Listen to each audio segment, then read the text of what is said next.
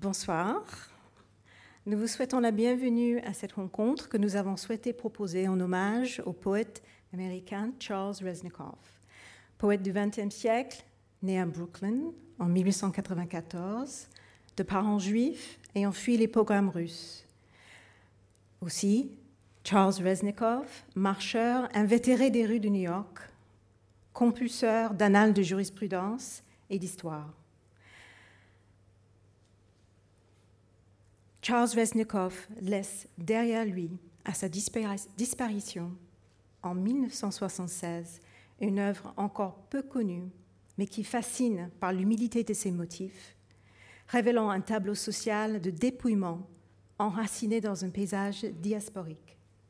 C'est une œuvre qui fascine aussi par l'équivoque de son écriture, une exploration générique qui met en cause les contours de ce que nous appelons le lyrique, tout en célébrant le monde sensible. Cette vision de concrétude poétique est celle par laquelle Reznikov est souvent présenté par la critique sous l'étiquette d'objectiviste, aux côtés des poètes George Oppen, Karl Rakosi, Louis Zukowski et Laurine Niedecker.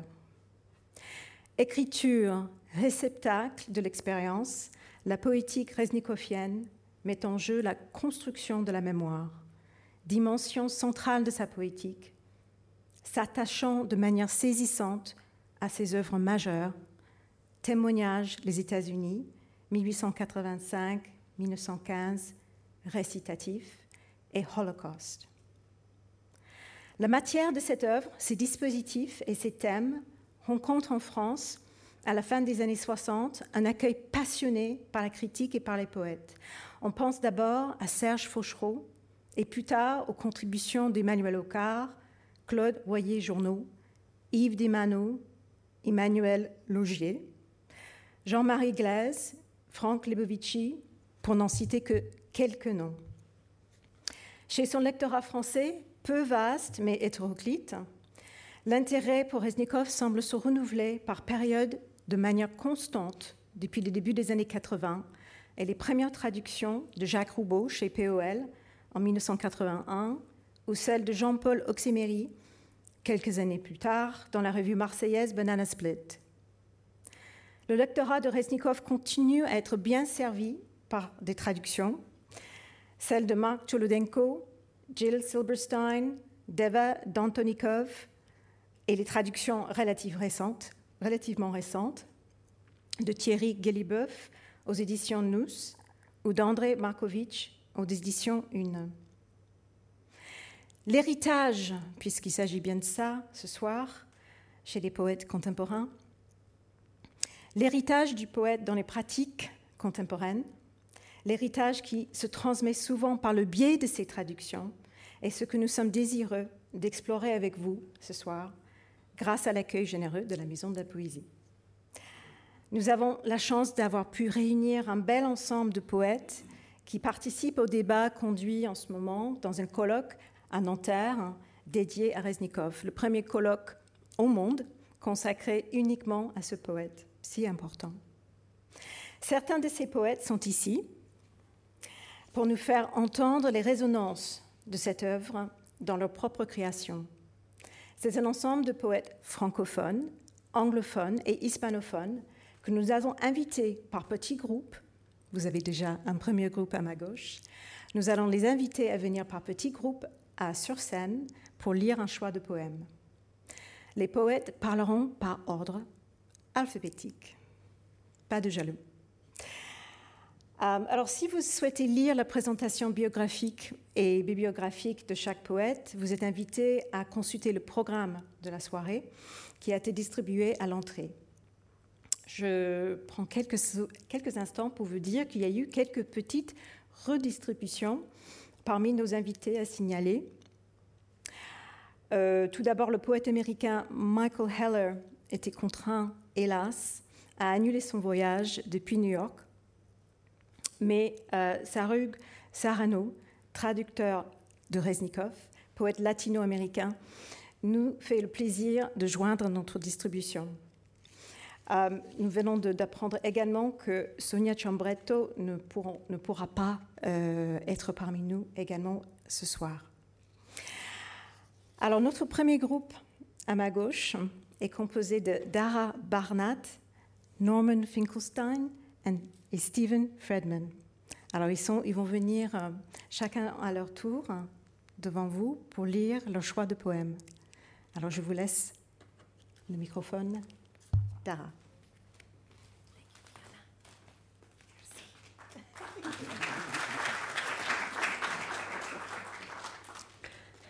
Thank you, Fiona, and all of you. It's an absolute honor to be here tonight. Um, it's my first time in in France and in Paris, and although I'm I feel a connection here, um, I have a close colleague who has done uh, some of the translation of, of my poems into French, which is, happens to be in this collection. So I'm going to be re- reading a little bit from this bilingual collection, but in the English. Um, I I I come to this reading um, with, through the lens of Reznikoff, um, particularly thinking about the poetry of place. Um, was, of course, a poet of the city, especially New York City, nature too, but certainly the urban. Um, now, for me, I, I have lived in Tel Aviv, Israel, for upwards of about 20 years. I'm a, I'm a lecturer of uh, poetry and creative writing at Tel Aviv University. And, um, you know, like any poet, I guess, I, I absorb my surroundings and I uh, find myself very much when I write, um, you know, working through the listing, working through these details that Reznikoff would capture so beautifully um, and so sharply in uh, his poems, especially the, you know, his New York poems. So I'm going to read um, just actually two poems one is uh, from a chapbook that's called The City I Run From Poems of Tel Aviv. And it's titled These Are the Sidewalks of Tel Aviv. And it's after um, a poem that's called A Postcard from Tel Aviv by uh, the Hebrew language Israeli poet Tuvia Rubner. These are the bike lanes they're close to the sidewalks. Be careful. This is the square where someone who cared about peace was killed. They painted his footsteps black where he fell. I push the stroller past them every day. My son plays in the shadow of peace. This is the city that holds me as I sleep and as I lay awake. People walk their dogs at 3 a.m. In this city, when I hear helicopters, I stop what I'm doing. When you hear more than one, it's serious. I don't know why I keep returning to this city that's never been my own. Find me a place that speaks my mother tongue. Find me a home in Queens. Find me a home in Brooklyn. Why Tel Aviv hot, no rain until December? Yet I live to feel those drops, to watch a downpour through the window. Is that why I've come back again? Because Tel Aviv keeps me waiting? This is the city I run towards, then from, then towards, and still from. No matter how many years go by on these streets, they're foreign. Brodetsky, Zeitlin, Ibn Gvirol. When I drive, though, I don't have to think about where I'm going. My body knows where to turn, which intersections to avoid. Maybe I hold on to Tel Aviv because this is the city that wrote me my first poems in a language it doesn't know very well. Graffiti in English is often misspelled, like the Messiah is coming. I doubt the Messiah is coming. Tel Aviv doesn't care enough. Tel Aviv cares about vegetables from the shuk, perfect tomatoes, perfect pita hummus, green olives for my son Tel Aviv cares about cold coffee and museums. Here's the white sand on the beach. Here's the Mediterranean Sea. I've stood there in the early morning alone. The water changes by the hour.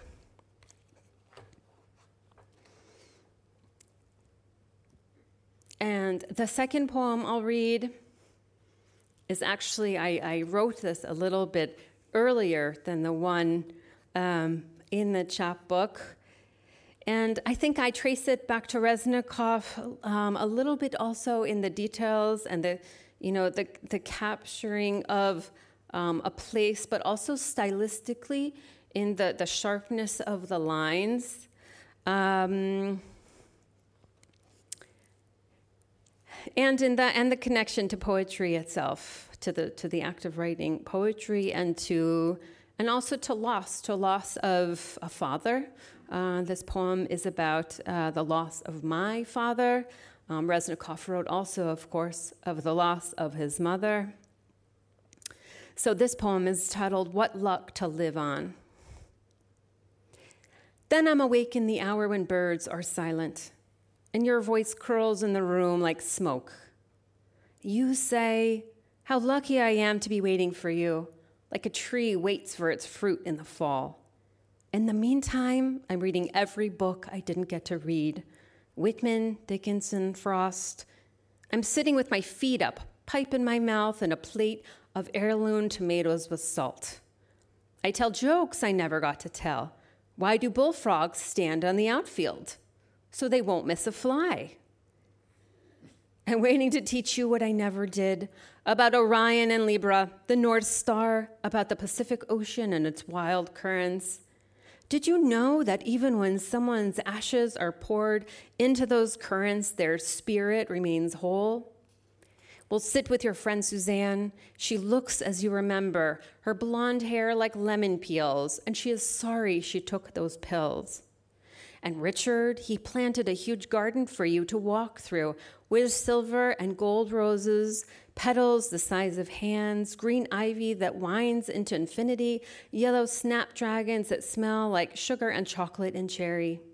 And your grandfather, he, take picture, he takes pictures of the light that is warm and soft and soothes you. When you arrive, tell me all that's happened since I left.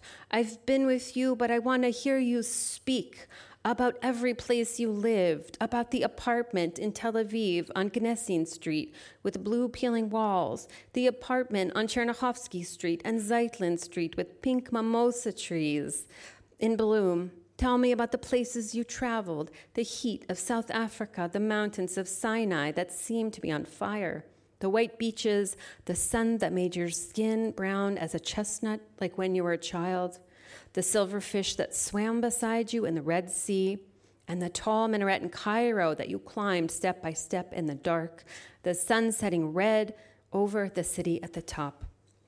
I want to hear about that shade of red.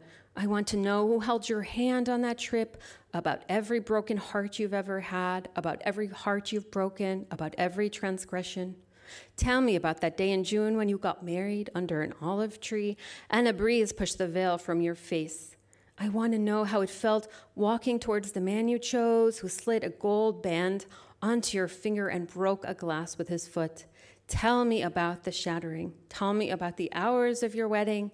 Sing the notes of songs that played. I want to sing them myself. Tell me about how you and he fought. Tell me about the times you said you'd leave him and about the night you left and did not think you'd go back. Tell me what made you go back and return your clothes to the closet and your books to your desk. Tell me about your work, what you found in libraries. Tell me about the words you wrote, why you chose them, why you arranged them this way or that on the page. Teach me about Walt Whitman. I don't know enough about poetry. I don't know enough about metaphor or about how writing poems is creating art from pain. Tell me how it was after I was gone I'm sorry I wasn't there to comfort you. Tell me who was there to comfort you. When we arrive, we'll have little except time. Do not fear the rushing of life forward, whether your life is wide like a river or narrow like a creek. What matters is how deep you believe your life to have been. When you were a child, I tell you a story about giant lily pads that one day we'd sit on cross legged here there are thousands floating on water. Eons and eons we'll have, and never again will we be drifting away. Let the world forget us. We live on, and I say, what luck to live on. Thank you.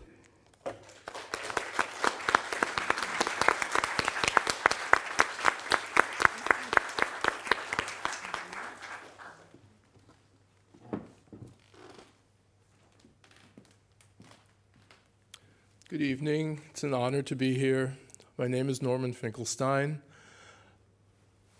In 1974, when I was an undergraduate at the University of New York at Binghamton, uh, word got around among the young students who were interested in poetry that there was this old guy who was coming to read and he was really something, and it turned out to be Charles Reznikoff. Uh, I had never read a word of Reznikoff's work, uh, but I recall very vividly um, uh, how, in, how intense and pleasurable that reading was. It was only some years later that I began to read him seriously, but I became increasingly interested in uh, writing criticism on Jewish American poetry, and Reznikoff is central to that tradition. And uh, lo and behold, here we, here we have been at, at a conference on his work in Nanterre. It's quite extraordinary, quite a trip. Um, I'm going to read, speaking of trips, a sequence from a recent book called In a Broken Star. In 2017, my wife and I took a trip through the capitals of Central Europe. We hit uh, Berlin, Prague, Vienna, and Budapest. About three nights in each city just to kind of get a taste of them. And uh, I had decided that I would try to write a sequence of poems apropos of that trip uh, while traveling. And it turned out that, one, I was very interested in visiting uh, the Jewish sites, um, the synagogues, um, some of them, of course, which had been destroyed during the Holocaust. And I also found, and I think this is not accidental, that I was writing very much in the style of the objectivists, keeping Reznikoff very much in mind. So these poems, I mean, objectivist poetry has been a very important part of my own poetic styling for many years, but these poems are about as Reznikoffian as I get. Um, so it's it's a sequence. They don't have titles. The whole the whole poem is called "In a Broken Star." I'll just pause very very briefly between the sequences, or between the poems. In a broken star, the words fall into the words, but the machine says, blow across my screen, and the letters rise up and become a page, a page upon a page, crossing the centuries. The machine says, look, and you will understand. A tiny book in a space cut into a foreigner carrying in the crook of his arm a tiny book a miniature scroll in a space cut into on longing narratives of the miniature, the gigantic, the souvenir, the collection. And on the gigantic canvas, dolls' dresses, girls' dresses, or a figure impaled by shards of glass, its head a tree of emanations. A single girder in the worn brick wall, beneath the exposed rusted column, the eternal lamp found beneath the concrete, marble fragments, faded golden stars. House of Names, House of the Dead. We walked out into the sunshine, walked into the cemetery's shade, whimsy and horror photos, and souvenirs. This is the truth, the whole truth, holy and whole. Written in clay that comes to life, comes into life. Fallen clay, fallen figure, comes and goes from life into life. On Dohány Street, a silver willow in the fenced courtyard past the graves. The guides in the sanctuary, sp- speaking French, speaking Hebrew, regale the tourists.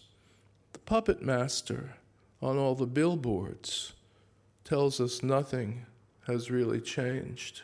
The puppet master was Soros, was all over Budapest. And vistas, eternal vistas, internal vistas on which to brood. The sunlight on the rivers, bridges and palaces, cathedrals on which to brood. Crowds on the banks, blood on the banks, eternal vistas, internal vistas on which to brood. Sometimes the poem is a kiss upon the cheek, sometimes a blow to the back of the skull. But the music there is always perfect in the ancient basement or gilded hall. The cymbalum and violin in the ruined bars and elegant restaurants, so that the poem wanders off, dazed by love, wounded by hatred, while the music plays on. Ships and sultans, triumphal cars, stags, satyrs, and goddesses enthroned, the musicians and the cogwheels behind the musicians all come to life with a golden key. The door opens. A peasant drops his pants, farts melodiously, while the arrows fly, the cannons fire, the centaurs charge. This purse is filled with coins, with gems. Here comes the devil. Better run away.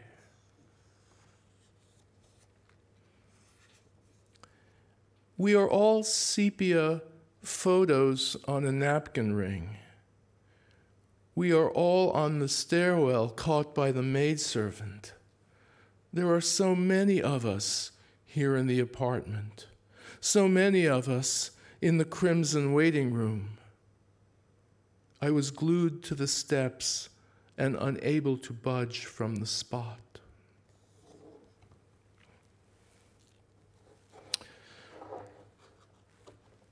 So that's that's my my tour of the capitals of Europe.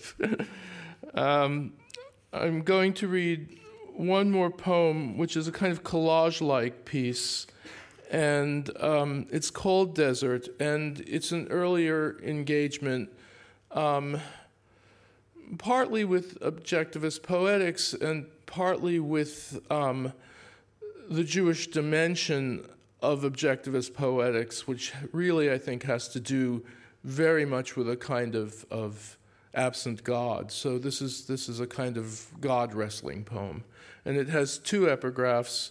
Uh, one from Harvey Shapiro, um, wonderful poet who could be understood as a kind of second generation objectivist.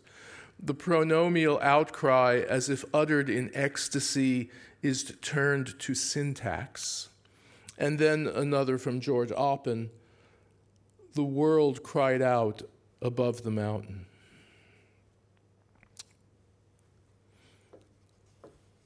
Clouded sky filled with letters, Hebrew letters stretching to the horizon, pale stripe of blue.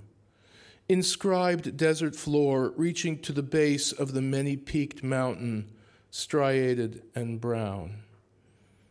Fire as tall as the mountain, pure red more spirit than fire, shadow on sand.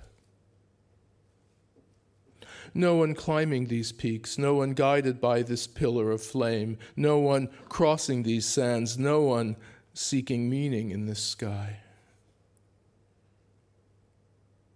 Shadow and flame and peaks like knives, the letters rearrange themselves again and again, not meaning but the promise of meaning not events in time, but time to hold all events.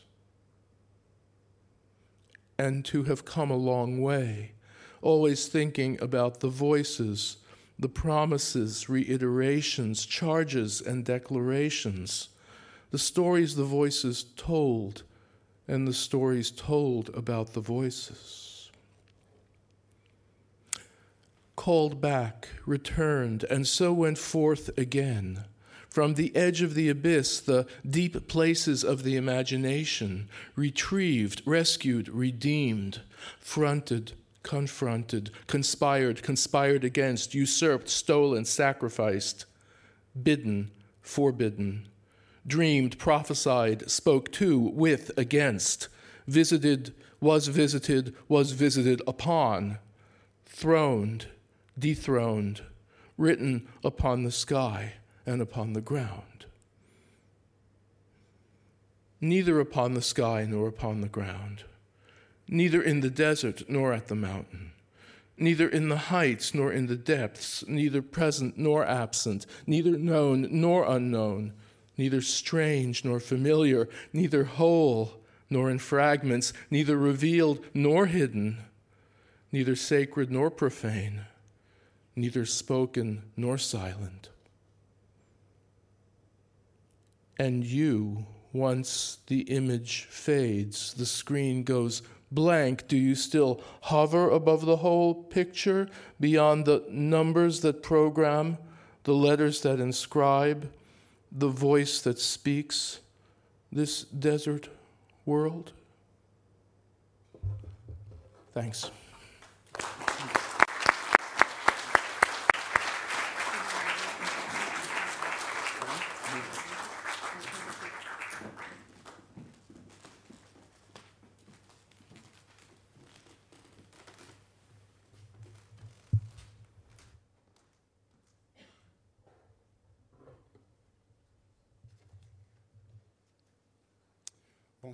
My name is Stephen Fredman. I'm very happy to be here, uh, both in Paris and at this wonderful celebration of Charles Reznikoff, whom, like Norman, I saw once at a poetry reading, only mine was on the West Coast in San Francisco, uh, at San Francisco State University, also in 1974.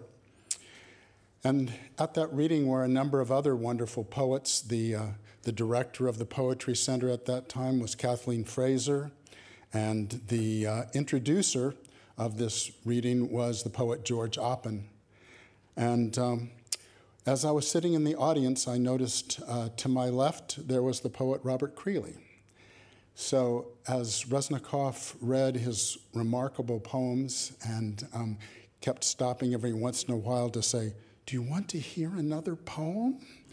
Uh, I looked over to Robert Creeley, who was becoming more and more animated and excited, and finally said, Yes, yes, this is it. That's what poetry is. This is it. This is it.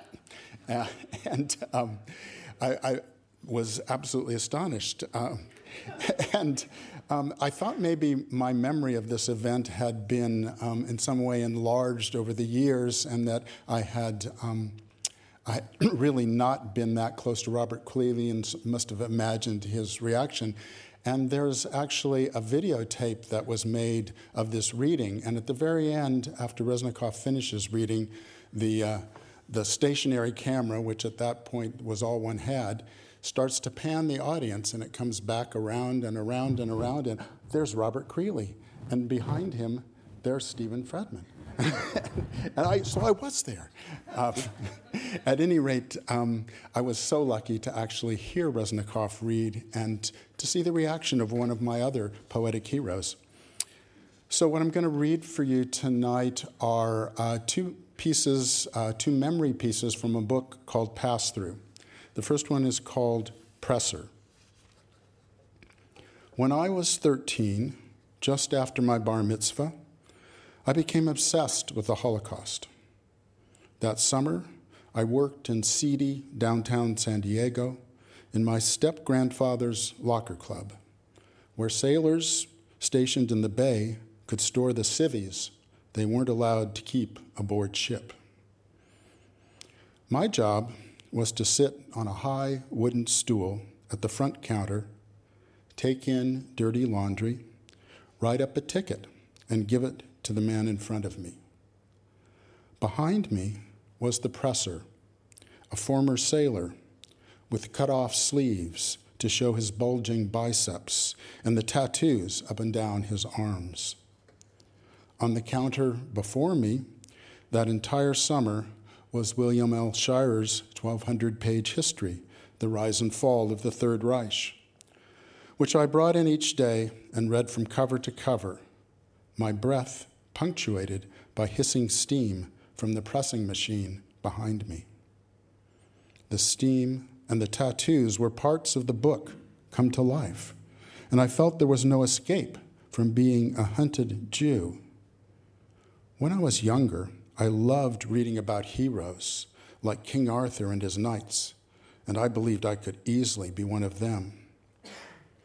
Now I was reading about victims and it seemed much more realistic that I could be one of them. How would I slip past the Nazis? The Yiddish phrases that spiced my grandmother's conversation. Es gesundheit, eat it in good health. Oi, weh mir, oh, woe is me, were shibboleths that would give us all away. The rank smells of soiled laundry in her husband's locker club made my gorge rise. And downstairs, among the lockers, were icky condom machines. Books were where I went to hide from the outside world, but here the pungent lives of men penetrated the covers. There was no way out.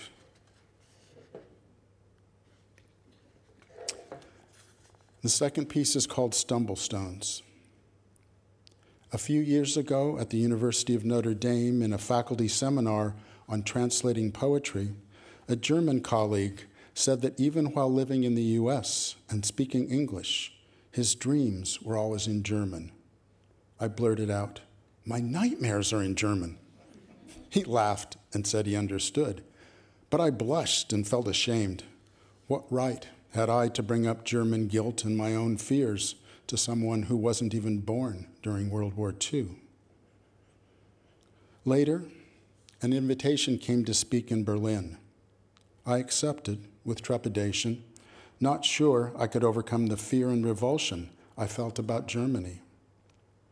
Before traveling, I watched a favorite film, Wim Wenders' Wings of Desire, in which a yearning angel tumbles into the emotions and sensations of mortal life right next to the Berlin Wall. Drawn to the wall during my week in Berlin, I sought out the ruined sections of it still standing with its potent Cold War graffiti. As much as possible, though, I avoided Holocaust tourism. There was an exhibition along several blocks where the wall had stood of metal placards on stanchions, pointing out where neighboring houses were leveled for no man's land, and where bricks had lately been set in the ground to show the paths of tunnels that had been dug to escape to the west. It told the stories of people who made it across and those who didn't. Above the skyline of the present city, huge cranes seemed to peer down at an unending building boom.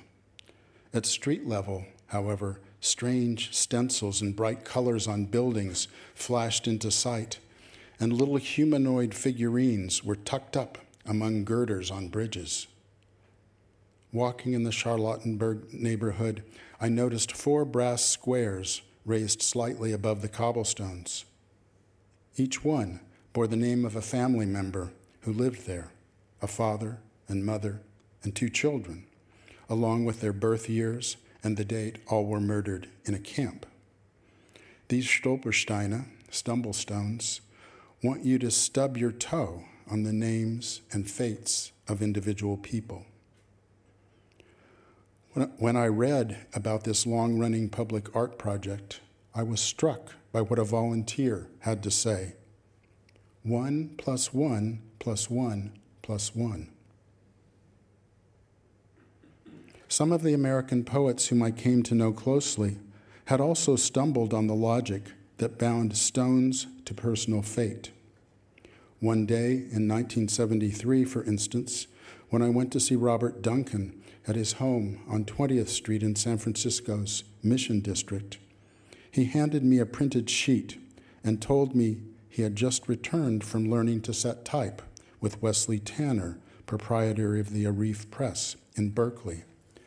And the poem reads I had hoped to show it to you. Oh, next slide, please. Yeah, I can show it to you. Perfect. Great. Uh, February 22nd, 1973. Time to return to Gertrude Stein, to the hesitating glitter of the stone that breaks along the line of ancient fault.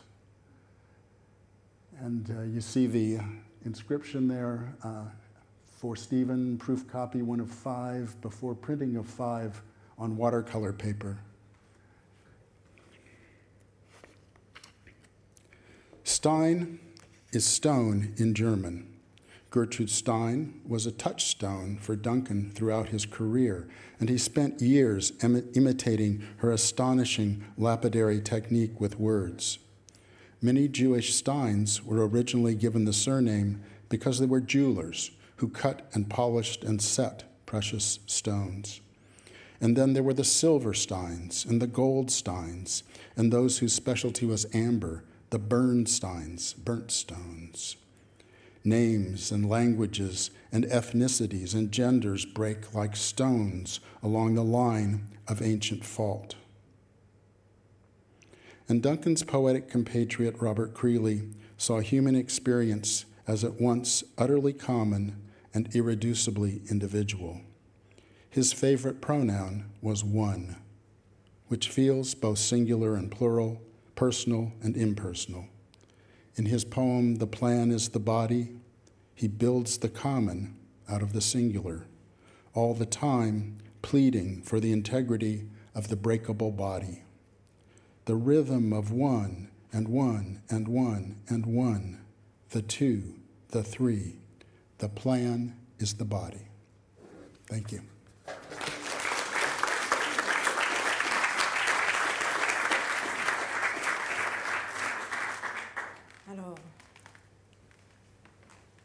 Merci d'accueillir ensuite avec moi Andrea Ingleses, Jenna Osman, Ariel Reznikov et Sarug Serrano.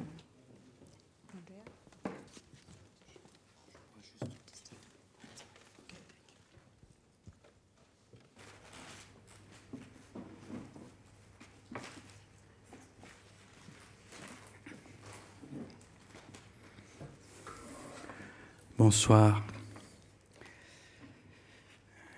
Il y a pire, il y a même des poètes italiens qui ont été traduits en français et qui ont découvert Reznikov et qui ont découvert que au moment où ils, ont vraiment euh, découvert Reznikov et qu'ils aiment Reznikov, ils se sont dit qu'à l'époque où ils connaissaient pas Reznikov, peut-être ils écrivaient un petit peu euh, sous l'influence de Reznikov. Je vais commencer avec euh, un test de Reznikov, de inscription, euh, traduit par Thierry Gilbeuf. Tédéum. Ce n'est pas à cause des victoires que je chante n'en ayant importé aucune. Mais pour le soleil ordinaire, la brise, la largesse du printemps, ce n'est pas pour la victoire, mais pour le travail quotidien accompli de mon mieux. Ce n'est pas pour un siège sous le dé, mais à la table ordinaire.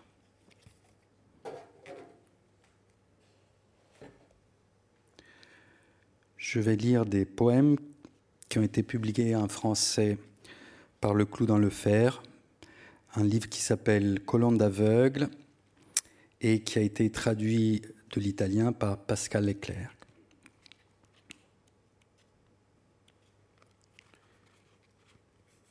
Vie. Je ne peux pas ne pas raconter mon histoire. J'appelle ça des astres autobiographiques.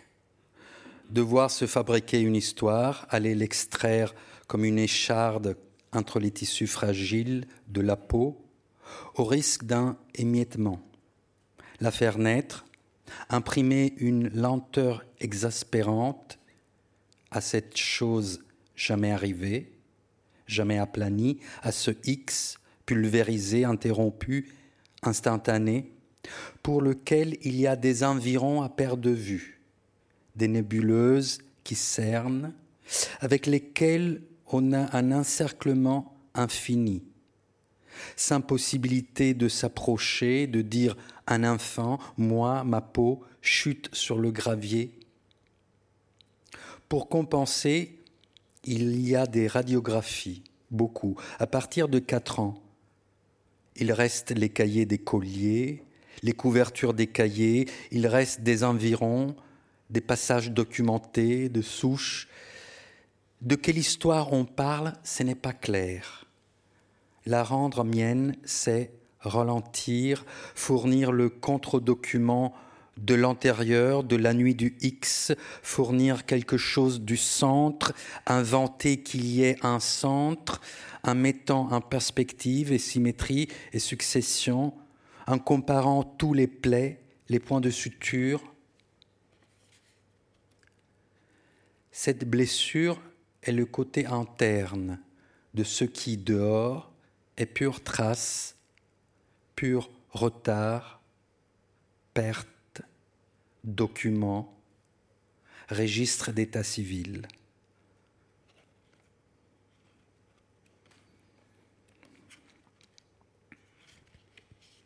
Appareil. Je me réveille la nuit et je pense, il doit y en avoir, il est nécessaire qu'il y en ait. Et je, mets, je me mets un chemin alors que tout autour il fait noir. C'est impossible qu'il y en ait pas. Et je les cherche. Je commence, me promenant la nuit, à les chercher un par un les appareils de mon appartement. À tâtons, j'avance, aidé de plus petits appareils, illuminant des zones circonscrites dans l'espace. Je les éclaire, les petites et grandes cuirasses deviennent évidentes, certaines muettes, d'autres par un très léger tremblement de paupières.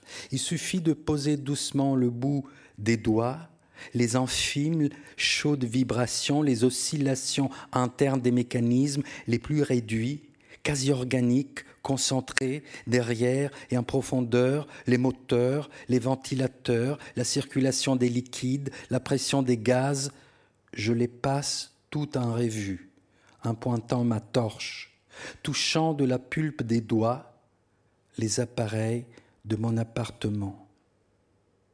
La nuit, dans mes allées venues, je regarde, même si j'en connais les silhouettes par cœur, leur disposition dans les coins, dans les armoires, dans les ouvertures des parois, les appareils, les petits comme les grands, actifs ou inactifs, en couronne, en cercle, en toile d'araignée, comme ils me tiennent en vie, comme ils me donnent vie, comme ils me retirent le sommeil, dans leur splendeur en sourdine, dans le travail clandestin, continu, empoisonnant et maintenant en vie, en vie empoisonnée, la vie.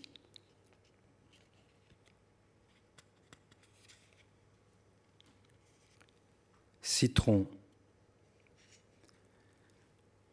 Il y a des endroits de l'appartement inhabitables, d'autres presque trop habités, des chaises sur lesquelles il est vain de s'asseoir ou impossible de penser ou d'adopter une position de vertébré adulte. Jour après jour, les mètres carrés promis par l'agence raccourcissent, mais sans dessin, mal à propos. Devant, il n'y a pas de ciel, des miroirs d'existence dans le cadre fixe de la fenêtre. Nuit ou matin, c'est la même chose. La cuisine immobile qu'anime de temps en temps la petite vieille, avalant sa soupe à la cuillère, ses doigts émiettant des atomes de pain. Ou la femme qui astique des heures durant les sanitaires, puis allongée, érantée, sous le nuage bleuté de l'écran ou la plus jeune qui, avant de dormir, enfile devant le miroir l'entièreté de sa garde-robe en solitaire. Les citrons sont par ici, un tas, dans le plat afghan, prêt à tomber, déformé, gros comme des patates, avec, sur l'écorce rugueuse, l'autocollant DAC et la marque déposée. C'est le maghrébin le moins cher qui nous les a vendus. De toute évidence, c'est elle qui les boit, dans de l'eau froide ou chaude, pour rien, pour être sûr, pour la santé. Moi, je prends les pelures difformes, pressées, je regarde dans les alvéoles où se trouvait le jus, je regarde leur petite vide dans les yeux.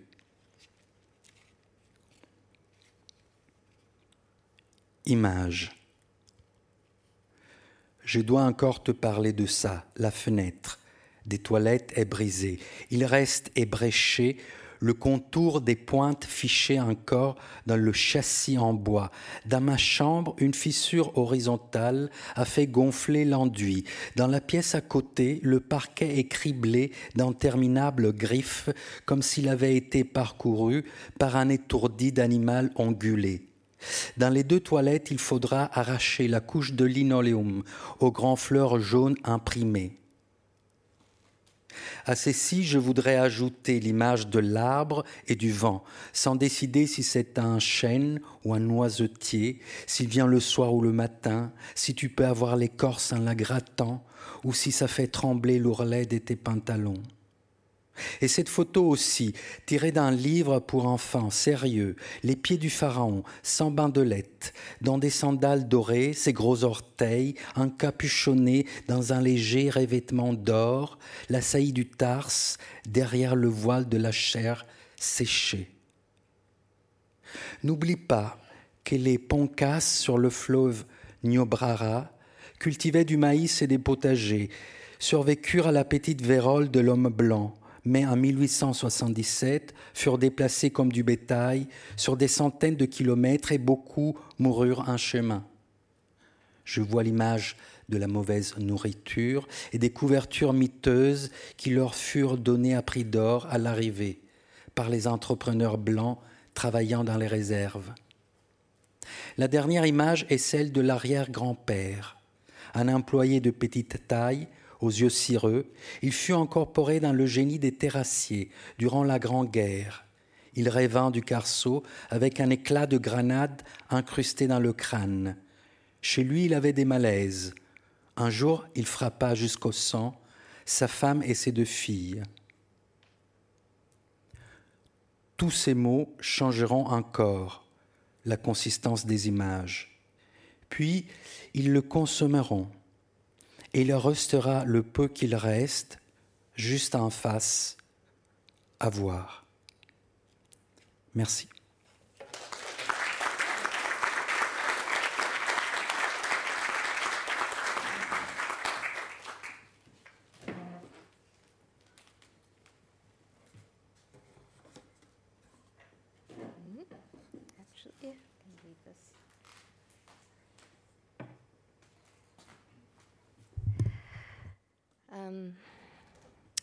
I'm going to read two poems. Uh, both have been um, written with the permission of Reznikoff's testimony. That book is what has influenced a lot of my work with found text. And um, whereas Reznikoff in testimony was um, making poems out of language selected from court cases in the lower courts in the United States from the turn of the 20th century. Uh, much of the language that I am using in these two poems is taken from Supreme Court cases, uh, United States Supreme Court cases from the 21st century. So, this first poem is called The Beautiful Life of Persona Ficta. And some of the language inside of it is taken from a case called Citizens United versus United States. And this case is known for giving corporations the constitutional right of free speech. A corporation is to a person as a, pers- a person is to a machine. Friends of the court, we know them as good and bad. They too are sheep and goats ventriloquizing the ghostly fiction. A corporation is to a body as a body is to a puppet, putting it in caricature. If there are natural persons, then there are those who are not that, buying candidates. There are those who are strong on the ground and then weak in the air, weight shifts to the left leg while the propaganda arm extends. A corporation is to an individual as an individual is to an uncanny valley. The separation of individual wills from collective wills, magic words. They create an eminent body that is different from their own selves, reach over with the open palm of the left and force to the right, while pamphlets disengage. A corporation has convictions as a person has mechanical parts. making a hash of this statute. The state is a body. Dobson, Hobson, and Jobson are masquerading under an alias. Push off with the right foot and at the same time step forward with the left foot. Childlike voice complements visual cues and contributes to cuteness factor of the contestational robot.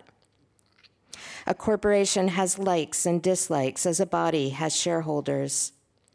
Bound by precedents, the spectral then showed himself for what he was, a blotch to public discourse.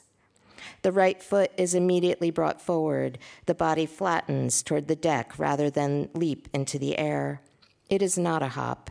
Subversive literature engaged.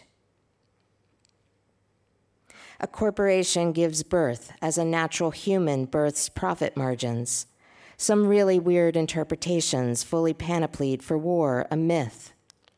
Torso breaks slightly forward. The hand is not entirely supine, but sloping from the thumb about 30 degrees. Head rotation and sonar sensing technologies are employed to create believable movement while allowing for only the most limited interaction. A corporation has an enthusiasm for ethical behavior, as a creature has economic interests only. Facial challenges. This person, which is not a human being, not a physical personality of mankind, custom built from aluminum stock. A corporation is we the people, as a person is a cog.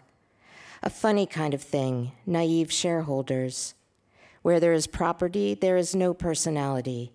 Take off in full stride. Lead leg exaggerates the knee lift of a normal stride. Cordless microphones, remote control systems, hidden tape recorders. A corporation has a conscience, as a body has a human likeness. Forceful lily, so difficult to tell the two apart paralyze the wheels of industry, an insatiable monster, soulless and conscienceless, a fund. A corporation says, Hey, I'm talking to you, as an individual speaks through a spokesperson. They wear a scarlet letter that says C, rejecting a century of history, the strong over the weak, better armed, supernatural, richer, more numerous. These are the facts.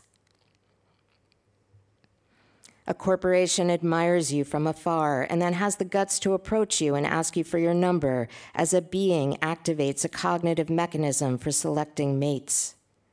It is a nightmare that Congress endorsed. Mega corporation as human group, the realm of hypothesis. A corporation warms the bed and wraps its arms around you and just wants to spoon, as a natural human wants to organize profits. It's overbroad, a glittering generality, a fiction to justify the power of the strong invented by prophets of force. There were narrower, narrower paths to incorporeal rights. A corporation has upstanding character as a body has photorealistic texture the absorptive powers of some prehistoric sponge. There are good fictions and bad fictions. Can the fiction ever disappear? And the second poem that I'm going to read is um, I wrote last summer. It begins with two epigraphs. Uh, the title of the poem is Descent and the Hydra. And the first epigraph is from Supreme Court Justice Samuel Alito. It was from his leaked draft of Dobbs versus Jackson Women's Health Organization, which is the decision that ultimately um, did away with the right to an abortion in the United States. Uh, and that epigraph is guided by the history and tradition that map the essential components of our nation's concept of ordered liberty, we must ask what the 14th Amendment means by the term liberty. And the second epigraph is from Supreme Court Justice Ruth Bader Ginsburg from a case called Shelby County versus Holder, which essentially got rid of the Voting Rights Act in the United States. And that quote is Early attempts to cope with this vile infection resembled battling the Hydra. And the language from this poem is a combination of words that I've culled from both of these cases, as well as a deep dive into the Oxford English Dictionary definition of hydra. We turn our collars up against the chill of raw judicial power. The fabulous many headed snake of the marshes of Lerna. It is said that if one head is smite, three heads grow. A rancorous national controversy of spring headed hydras and sea shouldering whales. Members of the court split three ways Gestational age ministers life to this monstrous hydra. We make a long list of circuit conflicts to cope with this vile infection. We are a quick child. We expect more from an opinion striking at the heart. Had we as many mouths as Hydra, our answer would stop them all. For liberty is a capacious term, a jettisoned framework, an animated hiss and whistling wail Hydra assailants return every hour, yet their cuts produce in time a perfect animal. Hubris is a fit word for today's demolition of a deeply rooted right full of hydras and crocodiles. This scheme of ordered liberty is the court's own brainchild. Poison fumes, poisoned blood, in a long constellation with a few bright stars. Thank you.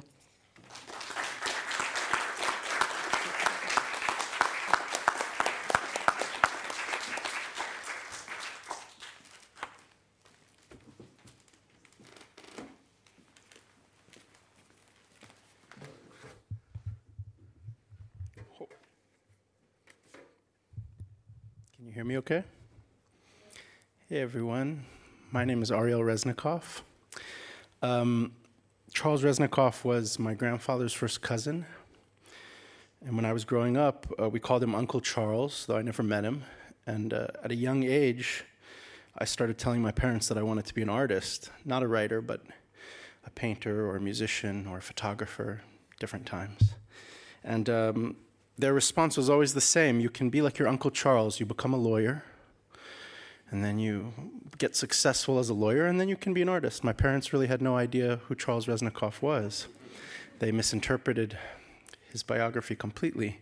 He was a lawyer who never practiced law and was, in fact, an extraordinary poet, and certainly not a, a, poet as a hobby, but as he described it, you know, poetry was his discipline. Uh, the closest thing he had to sort of religiosity was poetry.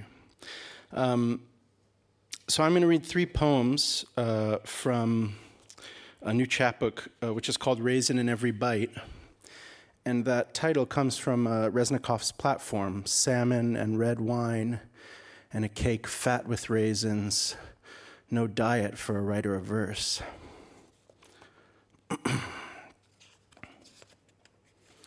Dream in East Bay. And this begins with two epigraphs. The small light the large, that's Rashi. And the second is Ask those Hebrew ecstatics up there on the trees of sorrow, mystic blood fruit picked in the season of the dead. That's Bob Kaufman.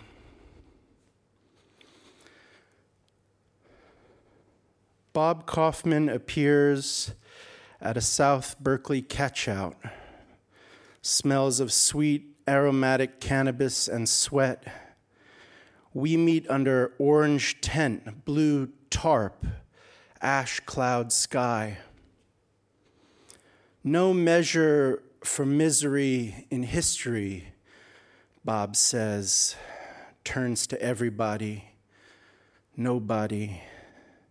I come here to meet Bob in my sleep, where he meets me in poems, in poems where we speak, distemporal, whispering carbon, marks soot from former fires, fucks unceremoniously as brain touching glass.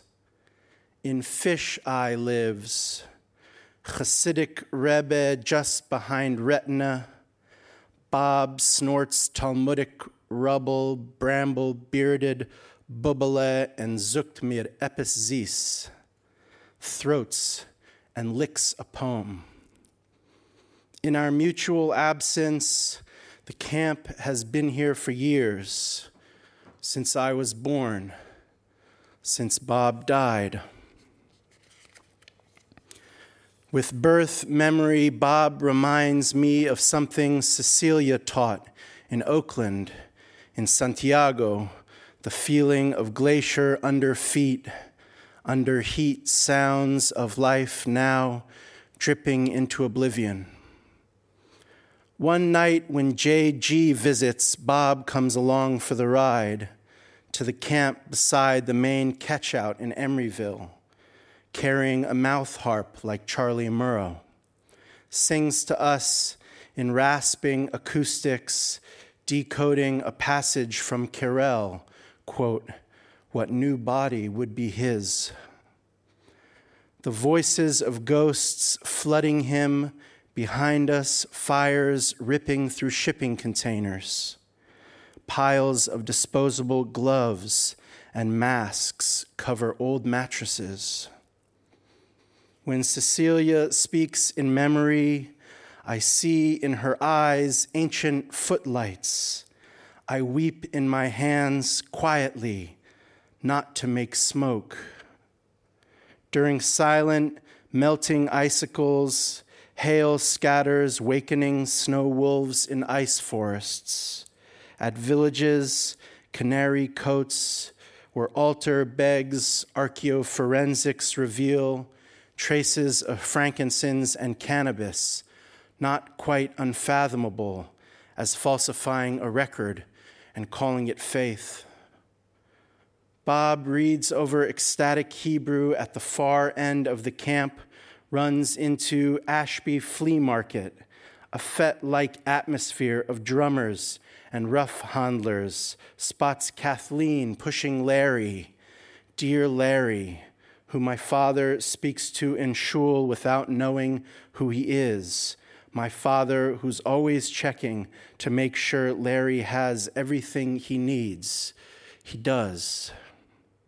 One night in El Cerrito, digging through photos, Larry's face in that moment, waiting for pa- traffic to pass. In deep memory wells, poetry swells, with Bob rubbing his hands together to relieve stress, Cecilia whispering over red yarn, movement of the bayward gulls turning north of west, past San Pablo on far side of El Sobrante, yes, even that far north, where once I fell asleep at the wheel. The last camp we visit, across creeks from tracks, ugly sludge heavy lips harness earth. Still nights we spend, cracked open in air. It doesn't add up. Adjustments agitate nocturnal, caressing silk eyes, insinuous sonorous embrace, mouth to mouth, breath to breath.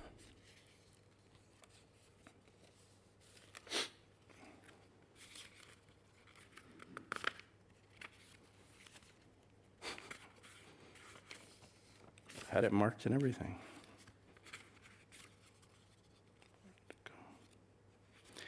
The exchange of hunger for thirst with Norma Cole. I wanted to send you a poem dedicated to Barbara Guest. In early morning dark, I get up, smash up cashews for Z, mix in raisins, peel whole apples, and Barbara's name is just there, scribbled in my handwriting. A notebook meditation daily ritual, like marking the calendar, calendar or making the bed. We'd been calling our poems residues, imagining them in cracks and crevices, scraps as I.J. Siegel on factory tissue papers. To will the nightmare away is not the same thing as waking up from it, you said.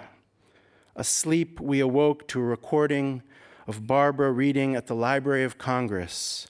Quote, it makes us see someone we love in an acre of grass.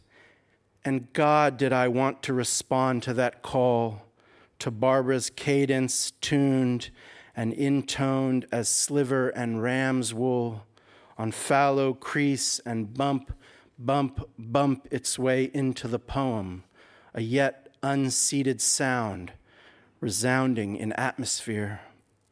There's always text, which sometimes soothes the pain, sometimes intensifies it. If I sent you anything at all, it was definitely coated in smashed up cashew residue. Everything is these days we joke about joining the elephants. Beauty of our everyday movements turns streams toward streams, wandering into clouds and air. Somehow we find time to pass notes back and forth. I write my dream about you and Barbara in my notebook, but never send it, only read it to you over Zoom.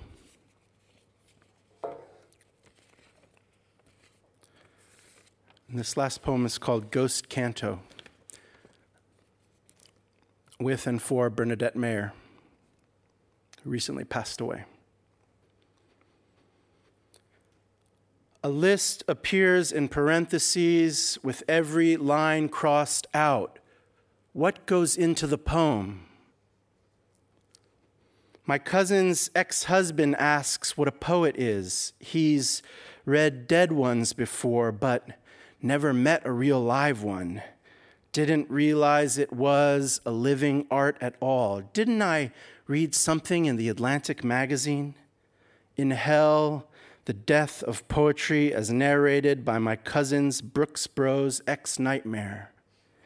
In the morning, Riv texts a video of Zazie riding his bimba, hot pink, not quite tricycle, singing.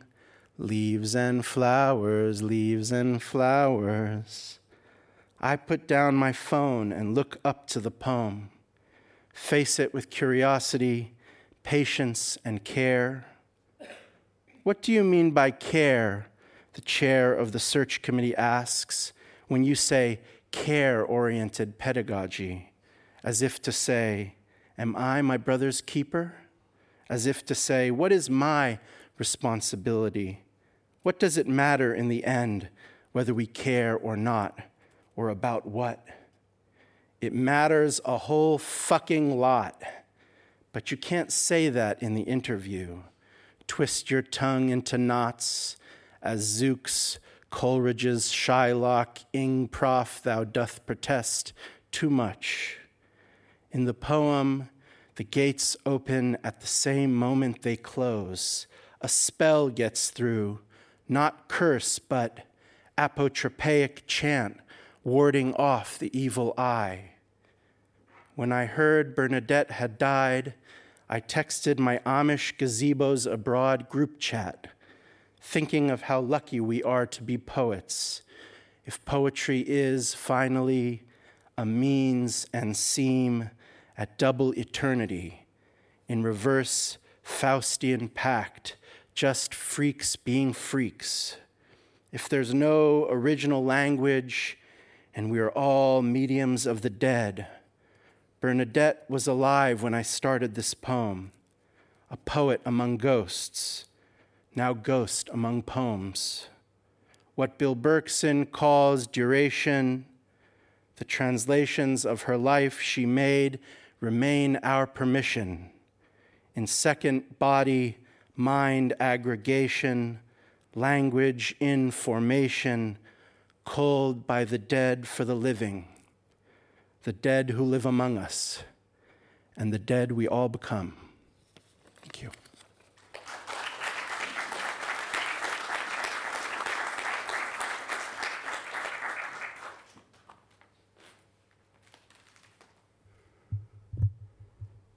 Hello. So I discovered um, Charles Reznikoff in an anthology called Barbaric, Vast, and Wild. It was a, an anthology edited by Jerome Rothenberg, in which there appears um, outside and subterranean poetry. So for tonight, I'm going to read two poems from two different authors, which I consider are also outside and subterranean poets. The first one is a Mexican author called Juan Martinez. It's uh, one of the poems from Angel of Fire, translated from the Spanish. Slow, hard improvement in coexistence in progress. Lines originating a point upon crossing, centers replacing opposing signs in magnificent states, refined sediments. In the history of eternity, anthropological ethnics softly extend its magical surprises over the passage of everyday life, affordable logical reasoning rose, but surmising upon intuition with the links, trigonometric aroma by the riverside of differential, calculations in the malleability of my will, underground action at the planet roots. Mute forms, aromas, and colors transmute implicit tasks. Invisible universes interpret sidereal symphonies to perfection. Protons and electrons weave fine threads in a mystical language. Clean design compositions fertilize microgenetic systems. Clearly intelligent plasma sap determines environmental contact conditions. High precision genders and specializations, creepers, sensitive slopes. Receptors detect solar communications. Multifarious breaths emanate from their fleeing character. Where the song of the acridae, modified by its frequency, by rubbing its antennae. By way of sound waves, the message reaches the bobcat, the quail, the owl, the hawk, the eagle, and the tiger. The second poet is from Portugal. He was a famous recluse. Once he he won a very important um, award, and when they came knocking at his door, he said, "Tell them I just died, please." so this poem is called Poem Act Two. My head trembles with all the forgetfulness. I try to say how everything is something else. I talk, I think, I dream of the tremendous bones of feet. It is always something else, a single thing covered with names. And death goes on from mouth to mouth, like slight saliva, like the fear that is always at the unformed bottom of life. I know fields imagine their own roses. People imagine their own rose fields. And sometimes I stand before the fields as if dying, and sometimes as if I only know I could wake. Sometimes everything is lit up, sometimes it sings and bleeds. I say no one is forgiven in time. I say madness is thorny like a throat. I say autumn rolls along, but what is autumn? Eyelids lash against the big masculine day of thought. I leave dead and leaving things in the spirit of the work, my life in ecstasy like a chamber of torches. It was, how shall I say, an absolute house. I play, I swear, it was a childhood house. I know how crazy a house it was. I dipped my hands in water. I dozed off. I remembered. Mirrors cracked up against our youth. Now I feel the brutal lyrical spinning of the wheels of life.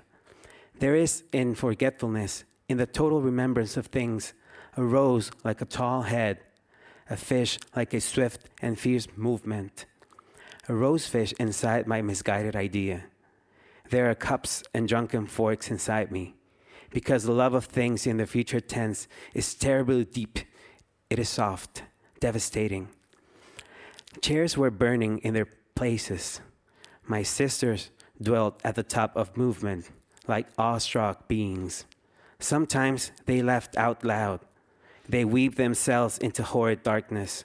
Inside them, rotten menstruation dreamed of the mouth of night. It sang very low. It seemed to flow. Around tables and thunderstruck shadows. It rained on earthy nights. I want to shout beyond earthly madness. It was damp, distilled, inspired. There was rigor. Oh, extreme example. There was an essence of office, a sensational matter in the secret fruit trees, like their centripetal apples and grapes hung on ripeness. There was a cat's hot magnolia, a cat that came in through hands, or a magnolia rising out of the hand and into the face of the gloomily pure mother. Oh, crazy mother, around the corner, seatedly complete. Her hands touched the flesh over the burning like an ecstatic morsel. It was an absolute house. How shall I say? A feeling where some people would die, an insanity to smile loftily, to have blueberries, green leaves, thorns with a little darkness all over, a name in the spirit like a rose fish. I prefer to go insane under the arched halls, now in words. I prefer to sing on inner balconies because there were staircases and women that stood honeycombed by intelligence. The rosette-less body, the language to love and to ruminate, singing milk. Now I dive and ascend like a cup. I bring up that image of inner water.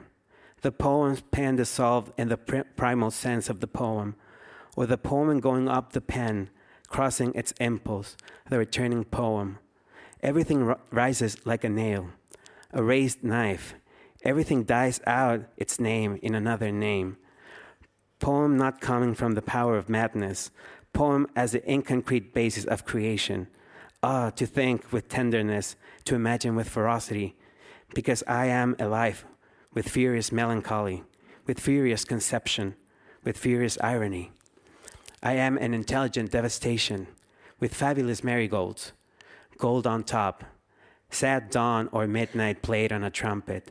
I am some audible, sensible thing, a movement, a chair conjuring up itself in the basin, becoming the sitting, or flowers drinking up the vase, structural silence of flowers, and the table underneath to dream. This one last poem. I uh, the source um, text of this poem was um, my uh, immigration forms when I was living in the United States. I drew a colorless galleon on the wall and it sailed away.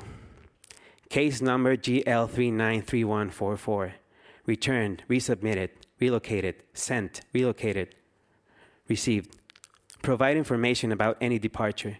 Have you ever been a habitual liar, one who has given weak testimony, a practicing denier, one who has ordered, incited, assisted in acts of disregard. We regret to inform you, but not really, to, that your request to stay within the boundaries of good and of good and fruitful land have been utterly denied. You cannot or did not comply with the requirements. We encourage you not to apply ever again. Please leave a note before you take off. Your shoes, because the road ahead is a 42 long coin on its edge, just waiting for a little bad wind to push it over. What is your problem, you foreigner? There is no time for breathing when there is so much personal drowning to do. We have a list of all your names. No, you can't hide. The spin foam thinker, the creditician, the epistolary beggar, the jewel eater, all of your names, so pathetic. We will make them walk the long plank, commit them to the bur- burning waves. Whatever couldn't nurture an emotion on land, made feed the eager mouths at the bottom of the Gulf of Mexico not to give you any false hopes, but in their chewing you won't find relief. Do not make this about yourself. We just mistook your liver for a bank account. And now you don't get to feel the buttery morning spread on your shoulders. No, you don't get to feel light. It has all been revoked. May your passport dissolve in terrible chemicals. May you continue your non judicial aspiration deep in slime. File to lockbox or service center, honestly, neither. You have no file, no more, no border, no name to deny.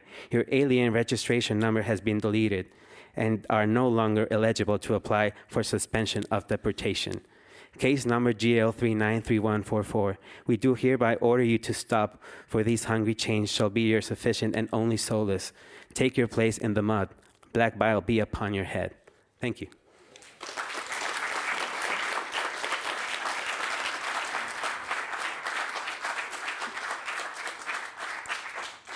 Merci d'accueillir donc le troisième et dernier groupe de poètes ce soir. Nous avons Mark Scroggins, Frank Smith et Carlos Soto roman.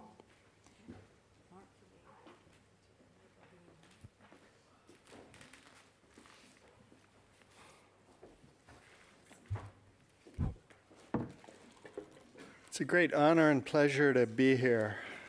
Um, for the last eight years or so, I've been at work on a, a long poem um, called Zion Off Ramp, Bretelle de Sortie. Um, and there's nothing much very Reznikovian about this, except that, like many of his short poems, it often has urban environments, and like testimony and Holocaust, it's long and rather unpleasant. So I'm going to read two, two sections. This is 35. There was broken glass and there was fog. There were words and sentences, books and letters, night vision, not what it used to be. High beams blinding all the pedestrians dressed in black. There was fog and mist. There was light, rain, freezing sometimes, and more sentences. I thought that if I captured them, accumulated them, put them all in one place, they'd add up to something underlining, scribbled notes in the margin, sometimes diagonal. P and P equals pleasure and pain over and over. Almost every page, from chest to knees, raw red, the needles and knives of the surf, carrot cloud over the forehead, cold, sweet recurrence of accepted rhymes, measure, pleasure, gain, vain, pain. My nightingale, which I have never heard, is a seagull, a seamew, which I have never heard, needles and knives of the rollers, mockingbird under the wave, scholiast and skyalist, asleep in the scriptorium, copying for centuries the same eye skip, figure for fugue, rags for rage, mile walk for a pint of bitter suburban prose, suburban marginalia. He spoke again and again to one she, name never named, named with a dozen different names. Two horses riding down that beach, sea mist and sea foam, the cold brown scum shifts back and forth in the shallows, harder to see with high beams in the fog, putting together, lining up the names and unnames, try to fix them to one she, one person. Seabirds speak a bitter, clipped language lands, forlorn, sunburnt mirth, play acting pain, making mouths at pleasure. Biting's no use. Books, virginibus puerisque on any suburban coffee table in a pleasant place, pleasant, embossed, binding, the press, the screw, pages uncut, damp and dry, heat, warped, love of a cousin, love of a close relation, the book and the whipping block, adolescent, childish, arrested, measure, pleasure, pain, again. Who hears, who reads, to whom do I speak? Postcard, which always reaches the proper address. C, canceled, postmarked, letterpress, offset, swimming pool of papers written and printed and speaking one melodious word. No birds sing, no birds there. Was fog, there was mist, icy needles. And 46, dead end, cul-de-sac. In the builded place, oh, that, that's a nod to Mike Heller, who can't be here. Um, in the builded place, the island set thick with masonry, brick, concrete, steel, and asphalt, crowded with harsh density, alive with buzzing movement. This building is called the Plaza, this, the Dakota.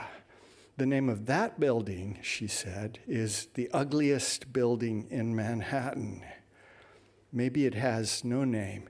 Its only saving grace, she said, is that when there's fog and rain, it's completely invisible. The lights of the bridge, a necklace strung between the heights and the palisades, improbable, vertiginous distance, shouldered in among the semis and SUVs at twilight. We see the island curve off on one hand a dove gray Xanadu set with blinking, popping, and steady jewels. Has it worked? After all these years of planning and calculating, have we stopped fearing and trembling?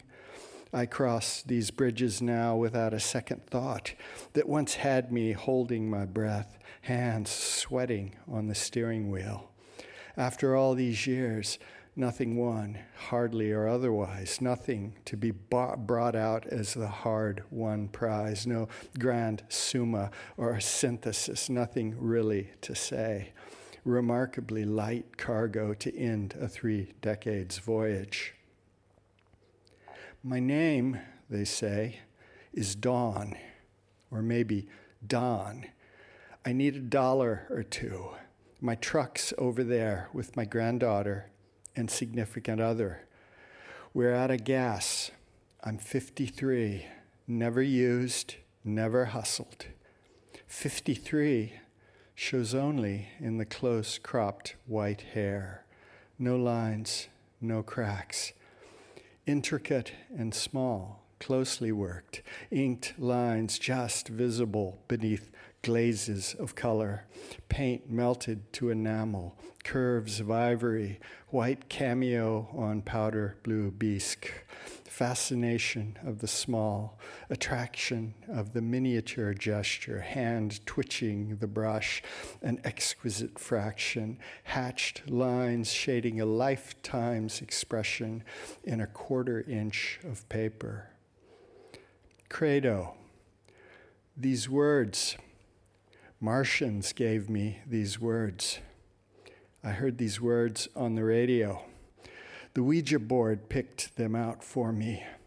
A subsonic transmission from Ghost Factory Records from the Order of Monuments Company. These words are air, vibration, dark fluid dried on paper, ones and zeros, sparking pixels, no music at all, no flesh, asomatic words. A damsel with a dulcimer gave me these words. I found these words in the fields and only wrote them down. They followed me home, honest, and I fed them table scraps. Thank you.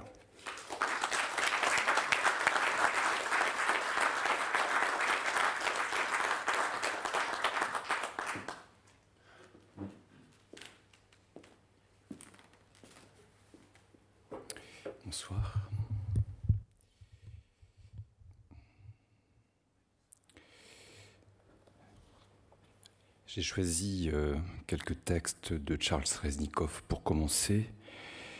Dans son livre euh, Holocauste, paru au prétexte éditeur en 2007, et c'est traduit de l'américain par euh.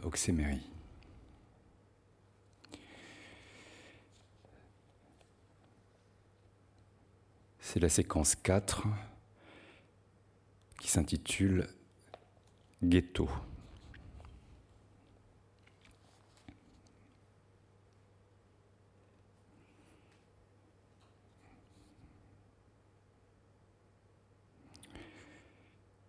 Au début, il y avait deux ghettos à Varsovie, un petit et l'autre grand,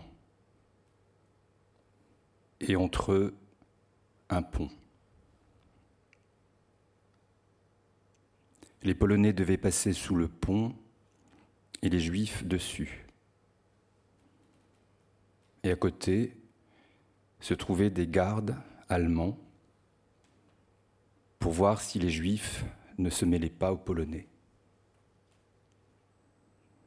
Du fait des gardes allemands, tout Juif qui ne retirait pas son chapeau en signe de respect en traversant le pont était abattu. Et beaucoup le furent.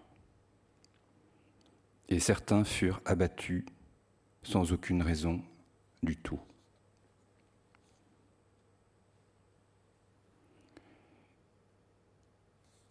Un matin, des soldats allemands et leurs officiers entrèrent de force dans les maisons du quartier où les Juifs avaient été rassemblés, en criant que tous les hommes devaient sortir. Et les Allemands prirent tout dans les armoires et les placards. Parmi les hommes se trouvait un vieil homme portant la robe et le chapeau de la secte pieuse des Juifs qu'on nomme les Hassidim. Les Allemands lui mirent une poule dans les mains et on lui dit de danser et de chanter. Puis il lui faire semblant d'étrangler un soldat allemand et cela fut photographié.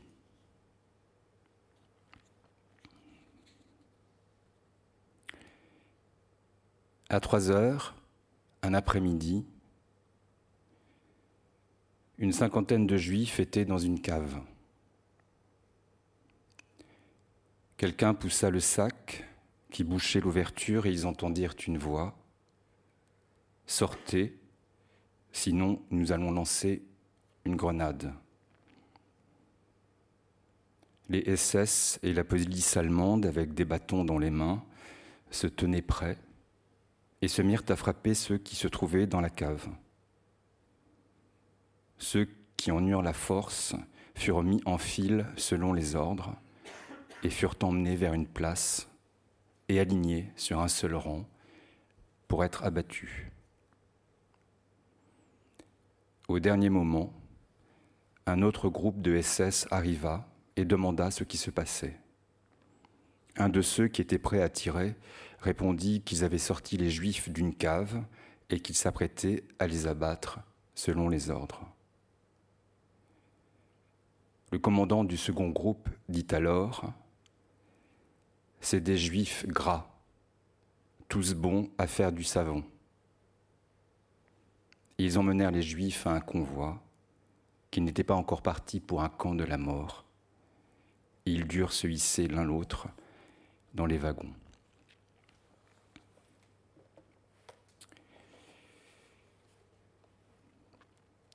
Maintenant, je vais vous lire euh, le début de la deuxième partie d'un livre qui vient d'être publié tout juste. Ce livre s'intitule Syrie, l'invention de la guerre, aux éditions Lanskin. Et cette deuxième partie est consacrée à la prison de Sennaya, qui est une prison euh, située au large de la ville de Damas.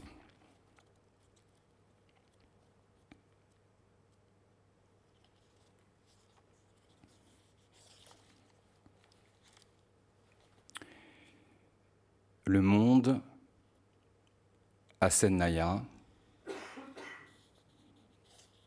et tout ce qui arrive à Sennaya.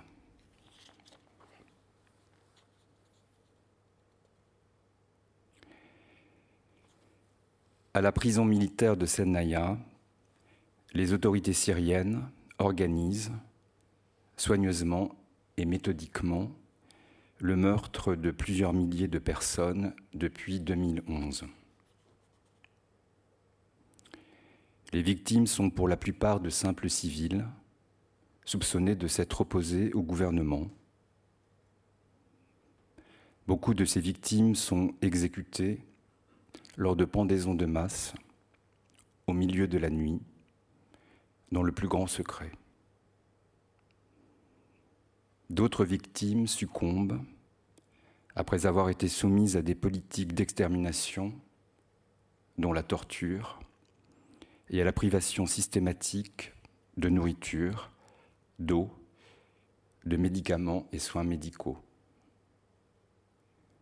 Les corps des victimes de Sennaya sont ensuite convoyés par camion et enterrés dans des fosses communes.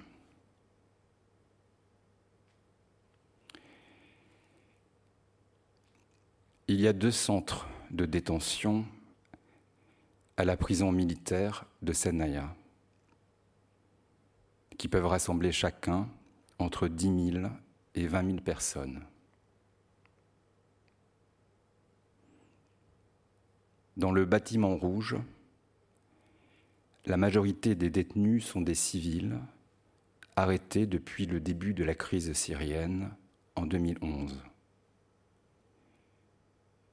Dans le bâtiment blanc, la majorité des détenus sont des officiers et des soldats de l'armée syrienne, également arrêtés depuis le début de la crise en 2011. Des milliers de personnes détenues dans le bâtiment rouge sont tuées lors d'exécutions extrajudiciaires tenues secrètes, après avoir été incarcérées dans des conditions inhumaines. Les massacres prennent pour la plupart la forme de pendaisons de masse.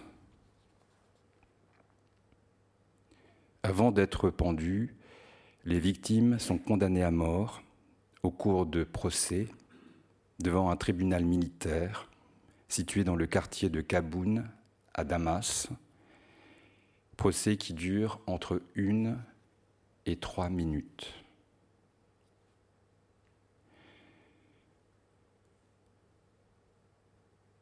Le jour où les autorités pénitentiaires effectuent les pendaisons, on extrait les victimes de leurs cellules dans l'après-midi. Les détenus sont listés et informés qu'ils vont être transférés vers une prison civile. Au lieu de cela, ils sont conduits dans une cellule située au sous-sol du bâtiment rouge, où pendant plusieurs heures, ils sont sévèrement battus. Au milieu de la nuit, on leur bande les yeux puis on les transfère dans des camions de livraison ou des minibus en direction du bâtiment blanc. Là, on les emmène au sous-sol où ils sont pendus à la chaîne, l'un après l'autre. Ces exécutions se tiennent une ou deux fois par semaine et entre 20 et 50 personnes sont tuées à chaque séance.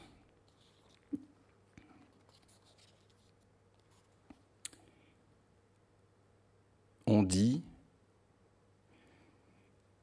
vous aurez du mal à trouver un ancien prisonnier qui avouera ce qui se passe réellement à Sennaya, tellement c'est humiliant. On dit qu'on ne sait même pas quel terme utiliser pour décrire ce qu'on a vu à Sennaya.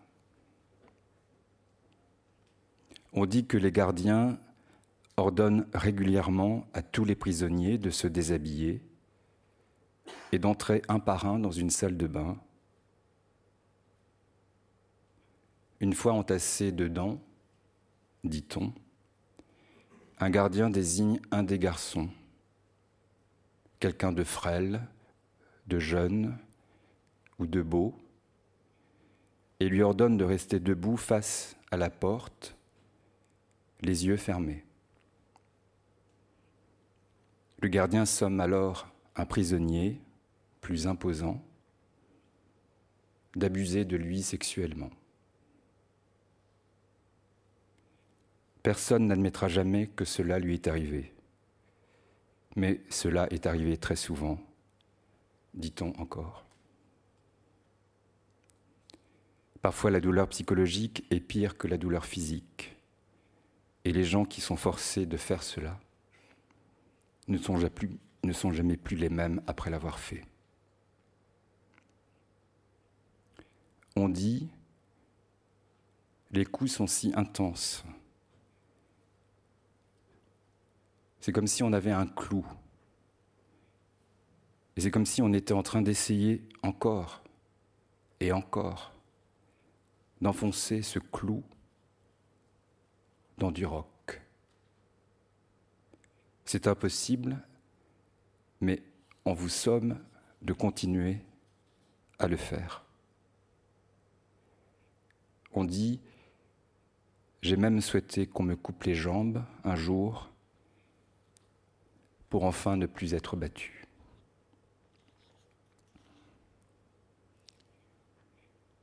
Cette politique d'extermination infligée aux prisonniers de Sednaya depuis 2011 entraîne la mort de centaines, probablement de milliers de victimes. Des procédures précises sont élaborées pour dissimuler un taux de mortalité aussi élevé. Les corps morts des détenus sont recueillis dans les cellules tôt le matin et emmenés à l'hôpital Tichrin l'après-midi. Les cadavres sont alors répertoriés dans des rapports médicaux et les certificats stipulent tous que la cause des décès est d'origine soit cardiaque, soit respiratoire. Les cadavres sont ensuite transportés par camion jusqu'à des charniers militaires aux confins de Damas.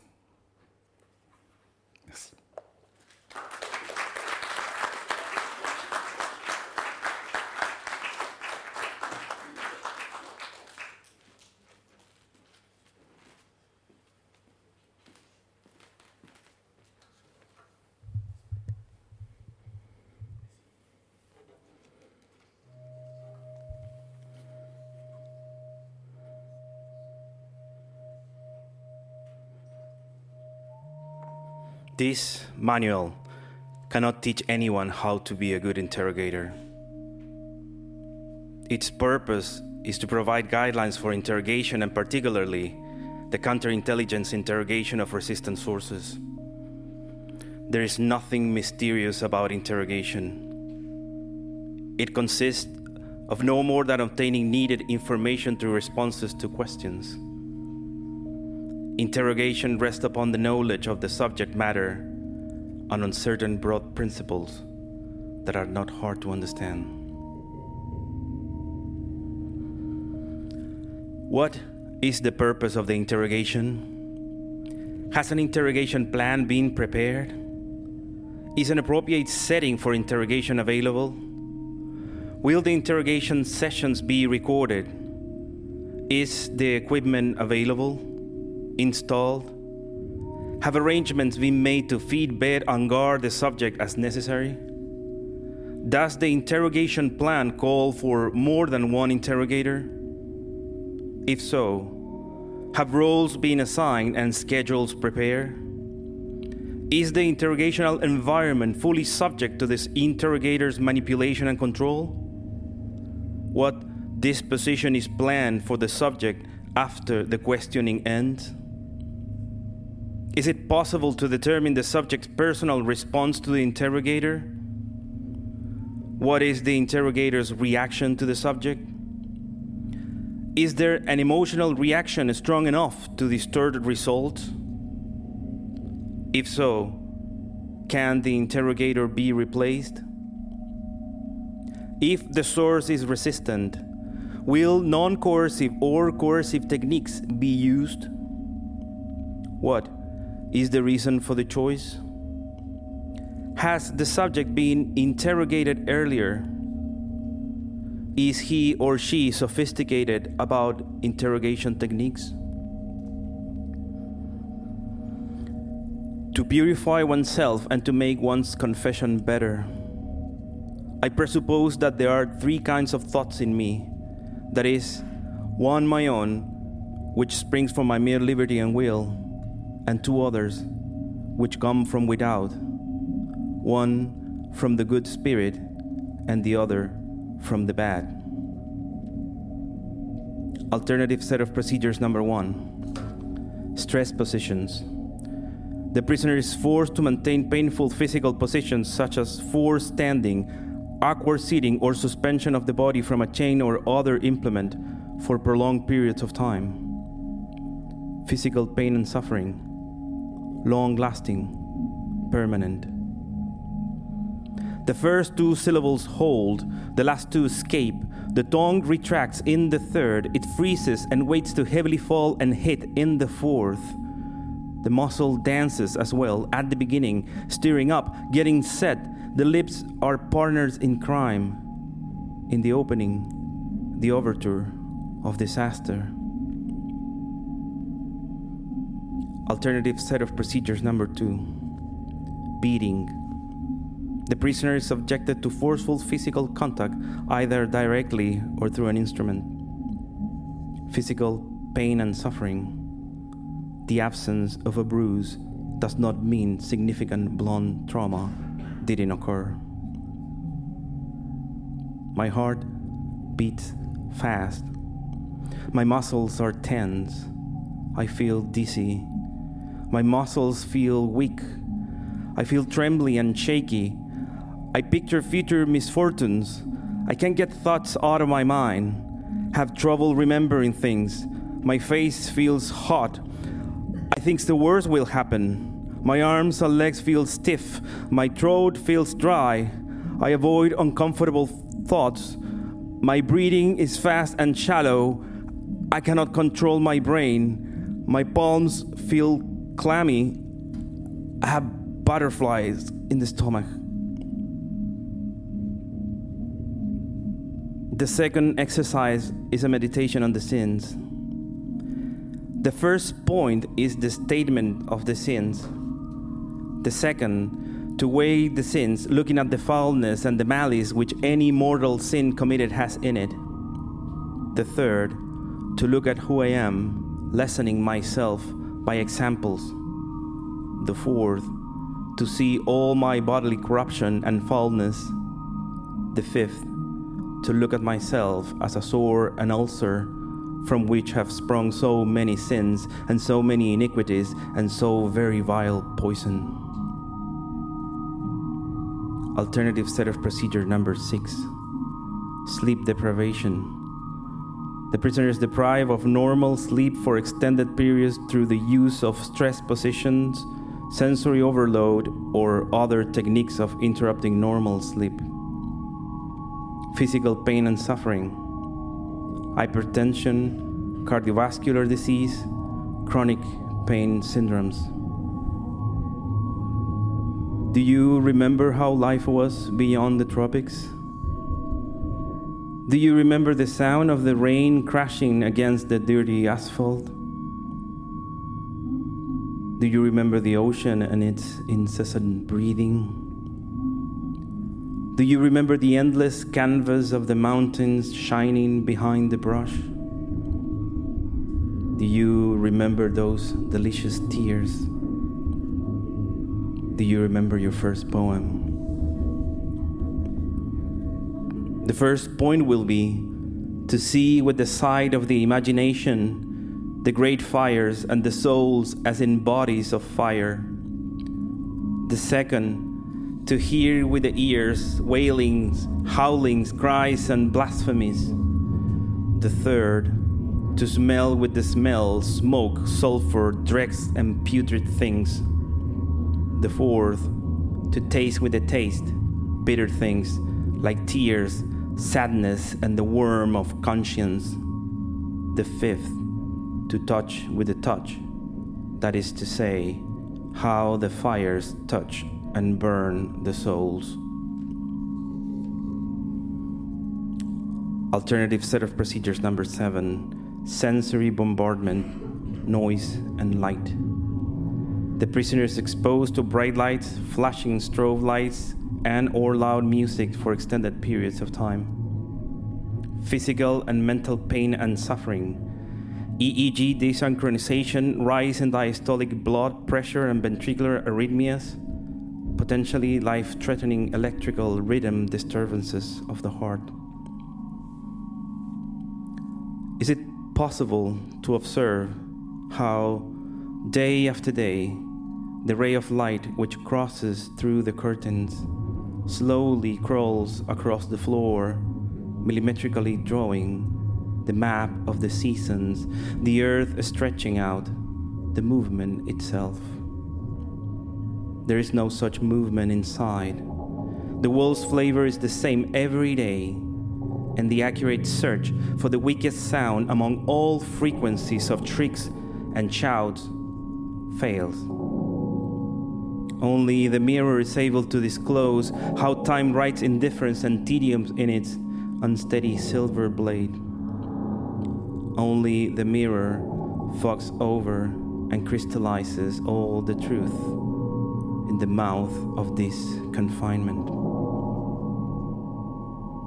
Alternative set of procedures number eight violent shaking. The interrogator forcefully shakes the prisoner. Physical and mental pain and suffering. Extreme danger of trauma to the brain through an acceleration deceleration mechanism. Bleeding of the retinal vessels, bleeding of the brain, cerebral edema, cervical spine fracture where spinal cord compression may also occur. Ask if she thought it was a good thing to do, she answered, Pass on. Ask whether the voice had forbidden her to answer everything she was asked. She said, I will not answer you that. Ask if the voice had forbidden her to tell of the revelations. She answered, I have not been advised upon that.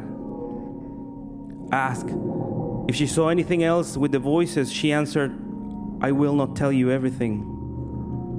Ask if it is forbidden for her to tell. She answered, I have not quite understood whether that is permitted or not. Ask what the boy said to her in her room when she went back. She answered, It told me to answer you boldly. Outside, the word is the antidote, although in fact, word and silence are the walls of the void, something like the limit of bewilderment. Alternative set of procedures number nine sexual humiliation.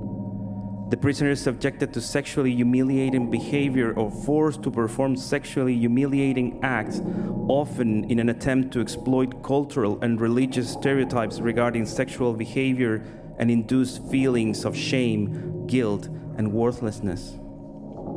Mental pain and suffering, humiliation, indignity, lasting psychological damage, PTSD and major depression, destruction of the sense of identity and autonomy. If you stood next to me in the garden, if you stood next to this thick double corporeal nature rooted in the grass, it would begin to rain lashes and irregular pieces of mirrors. You would see the luminous scar concealed in my chest from where supposedly the real shadow once rose. You would get to see that last tear that still is salt and water hidden in my orbit. You would feel the almost non existent murmur of a respiration and a heartbeat. That's not enough yet to be a heartbeat. Alternative set of procedures number 10 prolonged isolation and sensory deprivation. The prisoner is denied contact with other human beings, including segregation from other prisoners for prolonged periods of time. Mental pain and suffering, complete dependency, severe anxiety, hallucinations, inability to think or concentrate, somatic complaints, temporal and spatial disorientation deficiencies in task performance, loss of motor coordinations. The reeve of the leaves as the sad stretch of the incident, the trace of the lines of the hand, the evident circulation of the venom, the torrent, the journey, the microsomal fight the communication between adjacent vessels, the heartbeat, the incessant roar of the pulse of the existence, the cycle, the routine. Love poem by Raul Zurita. And it's almost dawn, and I feel my tears running down my face and they are like box cutters, the tears cutting my face. I hurt myself and I bleed, and my blood is spread all around as if I was being slaughtered. above all things, in all things, and I can't, and I have no heart, I have no strength, I have no courage. Muchas gracias.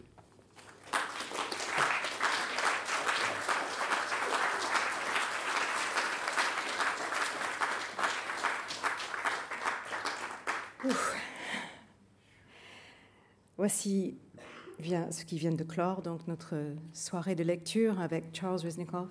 Et encore une fois, dans l'ordre inverse cette fois-ci, Carlos Soto Romain, Frank Smith, Mark Scroggins, Sarug Serrano, Ariel Reznikoff, Jenna Osman, Andrea Ingleses, Stephen Fredman, Norman Finkelstein, and Dara Barnett. Merci encore.